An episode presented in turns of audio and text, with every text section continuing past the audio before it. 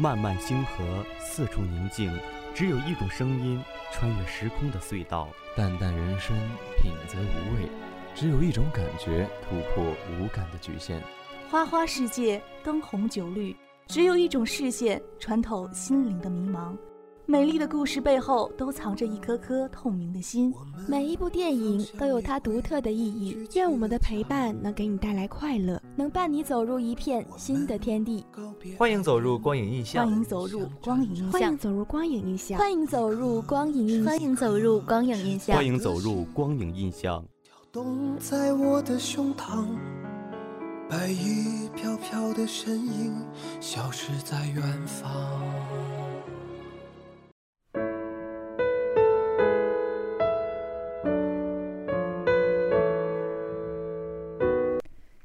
是二零一九年十一月十三日，农历十月十七，星期三。大家好，欢迎小伙伴们走进辽宁科技大学科大之声，我是主播王子飞。大家好，我是主播吕商宇，感谢大家收听我们的节目。我们科大之声的喜马拉雅 FM、苹果播客频道和网易云音乐也已经上线了，大家可以搜索辽宁科技大学科大之声，对我们的节目进行订阅，就可以随时随地的听到我们的节目了。好了，让我们走进今天的节目，看看今天的光影给我们带来了什么影片吧。一段音乐过后，我们拭目以待。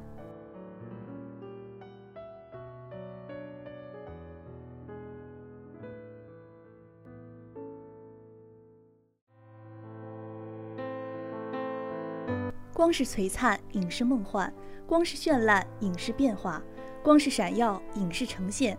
光与影的交织，为我们带来了电影。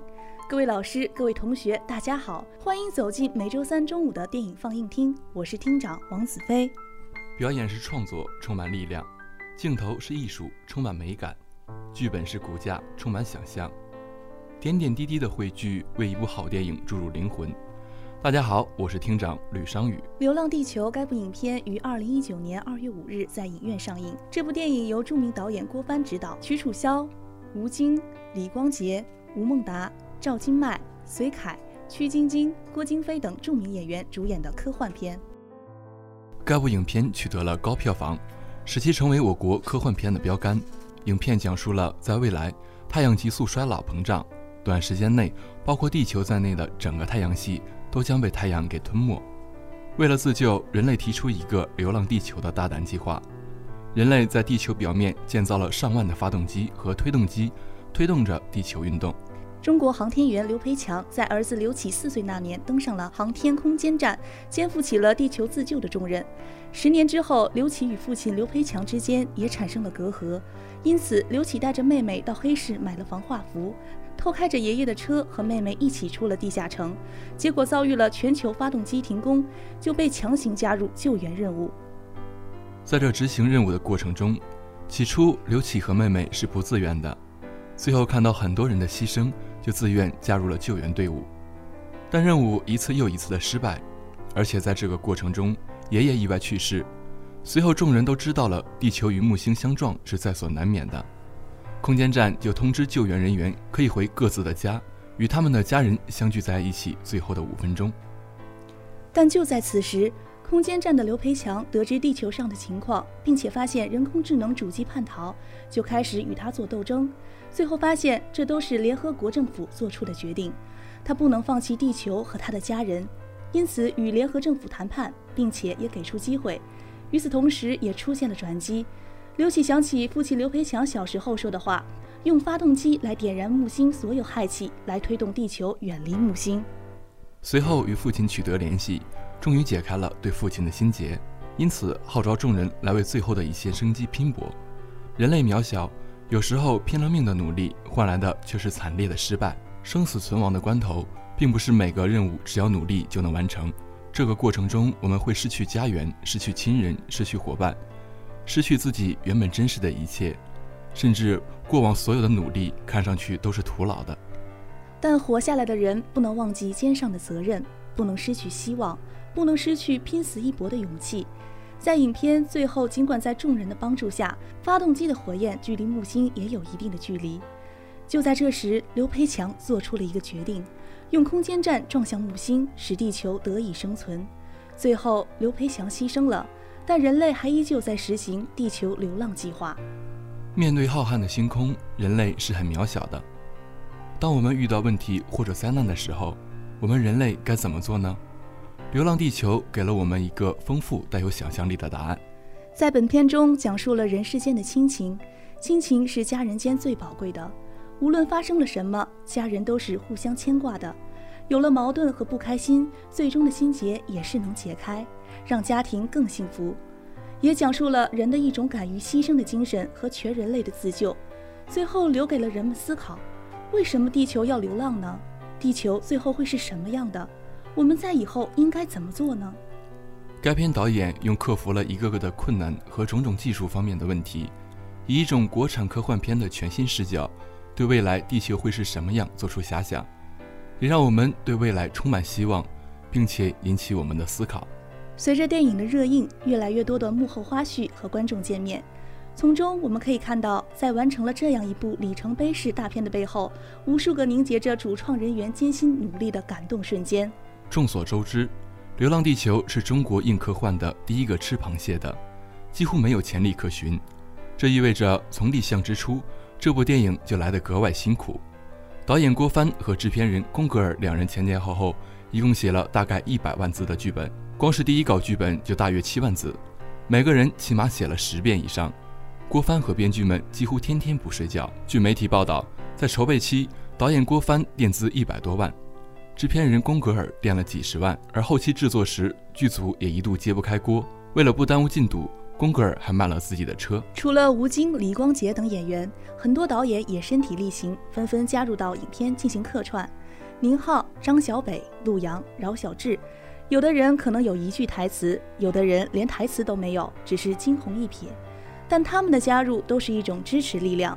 宁浩甚至把疯狂的外星人的太空舱和衣服都借给了《流浪地球》，用于拍摄。杀青时，几乎每个演员都是先笑，庆幸自己终于解放了，然后就会抱头痛哭。经历了我这剧组，还有什么过不去的？正是广大演职人员的辛苦付出，才有了今天《流浪地球》这种撼动人心的效果。后期制作时，第一次粗剪后的版本，全片有四百多个特效镜头，还都是高难度的镜头。但最终的成片里，特效镜头却只保留了一半。那些看上去很贵，但对故事不是特别有帮助的镜头，统统都被砍掉。而这些保留的特效镜头也是改了很多遍。后期的工作人员也过上了和演员们同样的生活，长期加班，能够在《流浪地球》中看到那些场面浩大、气势恢宏的浩瀚宇宙场景，或者是高精尖的精密仪器，每个细节都丝丝入扣，都离不开这些幕后人员的辛勤努力。尽管资金有限，而且任务超负荷，但是后期工作人员仍然为影片倾注心血，甚至为了让电影中的角色在太空中实现更优美的漂浮，而采用 CG 替身完成特效工作，完全就是自发的不计报酬的额外工作。《流浪地球》的参与人员有七千多人，光是后期人员就有三千多人。演员之中没有流量担当，没有票房号召力，而电影上映以来的票房和口碑却以惊人的速度暴涨。这就是一种信念的力量，就像《流浪地球》一样，起初大家并不知道能够走多远，但是在全体创作人员的共同努力下，这颗不起眼的小破球越走越远。听了这么多，我们的电影放映厅到这里也要结束了。感谢您的收听，我们下期再见。我一生中两次学说话，一次是小时候，一次是给你们讲电影的时候。欢迎大家走进今天的《爱说电影》，我是你们的新朋友李佳旭。Hello，小伙伴们，好久不见，我是你们的新朋友孙迪。汤姆·赫兰德，相信大家都不陌生吧？没错，漫威史上最年轻的演员，九六年出生的他，凭借着卓越的演技及可爱的外表，被大家牢记在心，一度被称为男神，男演员人气榜前十名。荷兰弟毫无疑问是史上最年轻的蜘蛛侠。第一任蜘蛛侠也是被大家最接受的托比·马奎尔，演蜘蛛侠时已经二十七岁；安德鲁·加菲尔德演超凡蜘蛛侠的时候也已经二十九岁了。小荷兰弟被选中时却只有二十岁。漫威的选角向来严格，更何况这是再次重启总是不卖座的蜘蛛侠个人电影。和荷兰弟一起入选最终轮的还有其他几位一样优秀的演员，比如演了《安德的游戏》穿条纹睡衣的男孩的巴特菲尔德，出演过《星际穿越》的提莫西，但最终荷兰弟凭借着翻跟头的技能一举胜出拿下了角色。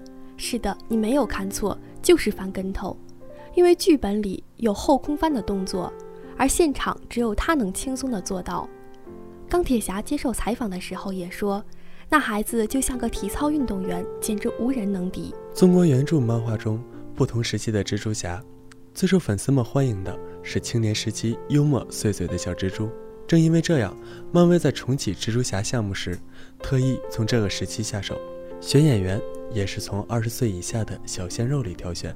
新版蜘蛛侠也不负众望，愣头青的形象在这次的电影里制造了不少笑点。光是预告片里两个强行聊天的片段，就让人忍俊不禁。导演之一的乔罗素在接受媒体采访时提到，蜘蛛侠是他从小喜欢的超级英雄。为了让他在这部电影里亮相，他们花了很大力气去争取。然而，再棒的角色，也还需要一个好的演员去诠释。对于最后定下来的演员汤姆，导演还是很满意的。能从一千多名候选人中脱颖而出，和漫威成功签约。很多人都说他幸运，从此前途无限。但翻翻他的履历，你会发现，他真的就是蜘蛛侠的不二人选。幼时的他，在多恩布尔登地区一所舞蹈学校学习街舞。二零零六年的一次演出，因为机缘巧合被林恩相中，期间经历了八次甄选和两年培训。二零零八年六月二十八日，在音乐剧《跳出我天地》中饰演主角比利的好友米查尔。完成了他的舞台首秀。九月，汤姆·赫兰德在一档新闻节目中接受了第一次电影采访。二零零九年，电视台为他特别准备了名为《成功的原因》的电视节目。二零一零年三月八日，为纪念音乐剧《跳出我天地》五周年，汤姆·赫兰德受邀到唐宁街十号会见时任英国首相戈登·布朗。汤姆·赫兰德还被选为三月三十一日举办的五周年特别演出的主演。二零一二年十月十一日，汤姆·赫兰德与纳奥米·沃茨、伊万·麦格雷格联合出演的电影《海啸奇迹》在西班牙院线上映，凭借该片获得了第八十四届美国国家评论协会奖最具突破男演员奖，并提名第十八届美国广播影评人协会奖最佳青年演员奖。二零一三年九月二日，与汤姆·哈迪、安德鲁·斯科特联合出演的电影《浩克》。在威尼斯电影节上上映。九月十日，与希尔莎·罗南联合出演的电影《我的生存之道》在多伦多国际电影节上映，在片中饰演女主的表弟。二零一五年一月，出演的六集电视迷你剧《狼厅》在 BBC 上映，他在剧中饰演格雷格里。同年四月二十三日，汤姆·赫兰德成为蜘蛛侠的首批候选人。六月，索尼与漫威宣布。汤姆·赫兰德成为蜘蛛侠彼得·帕克的扮演者。同年十二月十一日，与克里斯合作出演的电影《海洋深处》在美国上映，他在片中饰演少年尼克森。二零一六年五月六日，参演的科幻电影《美国队长三：内战》在美国上映，从此荷兰弟正式走进了大家的视野。八月十二日，与乔尔·金纳曼合作出演的电影《丙东边缘》在美国上映。十月十五日，与查理·汉纳姆、西耶纳·米勒合作出演的电影《迷失 Z 城》在纽约电影节首映。二零一七年七月七日，与小罗伯特·唐尼、迈克尔·基顿联合主演的电影《蜘蛛侠：英雄归来》在北美上映。二零一九年四月二十四日，主演的科幻电影《复仇者联盟四：终局之战》在中国上映。六月二十八日，与杰克·杰伦哈尔、科尔曼合作出演的电影。蜘蛛侠：英雄远征在中国上映，同年凭借《蜘蛛侠：英雄远征》获得了青少年选择奖最佳夏日男演员奖。同年凭借影片《蜘蛛侠：英雄远征》获得青少年选择奖最佳夏日电影男演员奖。十月，主演由罗素兄弟执导的电影《谢礼》正式开拍。说到新影片，漫威公司将在二零二零年继续推出《蜘蛛侠三》等一系列电影，想想都很开心呢。没错，像是黑寡妇预计在二零二零年五月正式上映。该片是黑寡妇的第一部个人影片，同时根据漫威公司介绍，该片会介绍多个时间线，其中可能包括响指事件，更方便漫威影迷们将漫威宇宙的主线联系在一起。当然了，《黑豹二》也将会在二零二一年上映。《黑豹一》的上映在北美地区收获了很好的结果，其当地票房甚至超过了《复联三》。目前，《黑豹二》的编剧正在撰写剧本阶段，也得到了凯文·费奇的确认。据报道，《奇异博士》的导演斯科特将继续执导其续集的作品，并表明，《奇异博士二》将于二零二一年上映。而且，这部电影的反派曾经传言是梦魇。前些天，王的扮演者透露，这部影片将于今年晚些时候开拍，包括《蜘蛛侠三》和《银河护卫队三》，也将在二零二一年左右上映。其中，《蜘蛛侠：平行宇宙二》目前也在制作阶段。这周的影院真的令人期待，想想都让人激动。到时候，让我们一起在影院相遇吧。那本周的爱说电影也要和大家说再见了。同样的，我们的节目也要走到尾声了。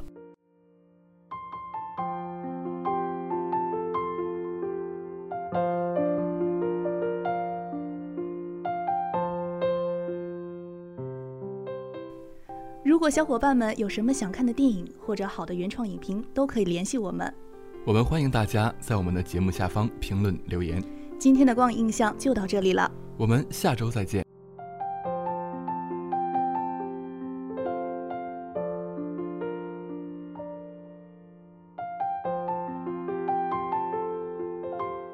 本期文字：孙迪、李佳旭，主播：王子飞、吕商宇，孙迪、李佳旭。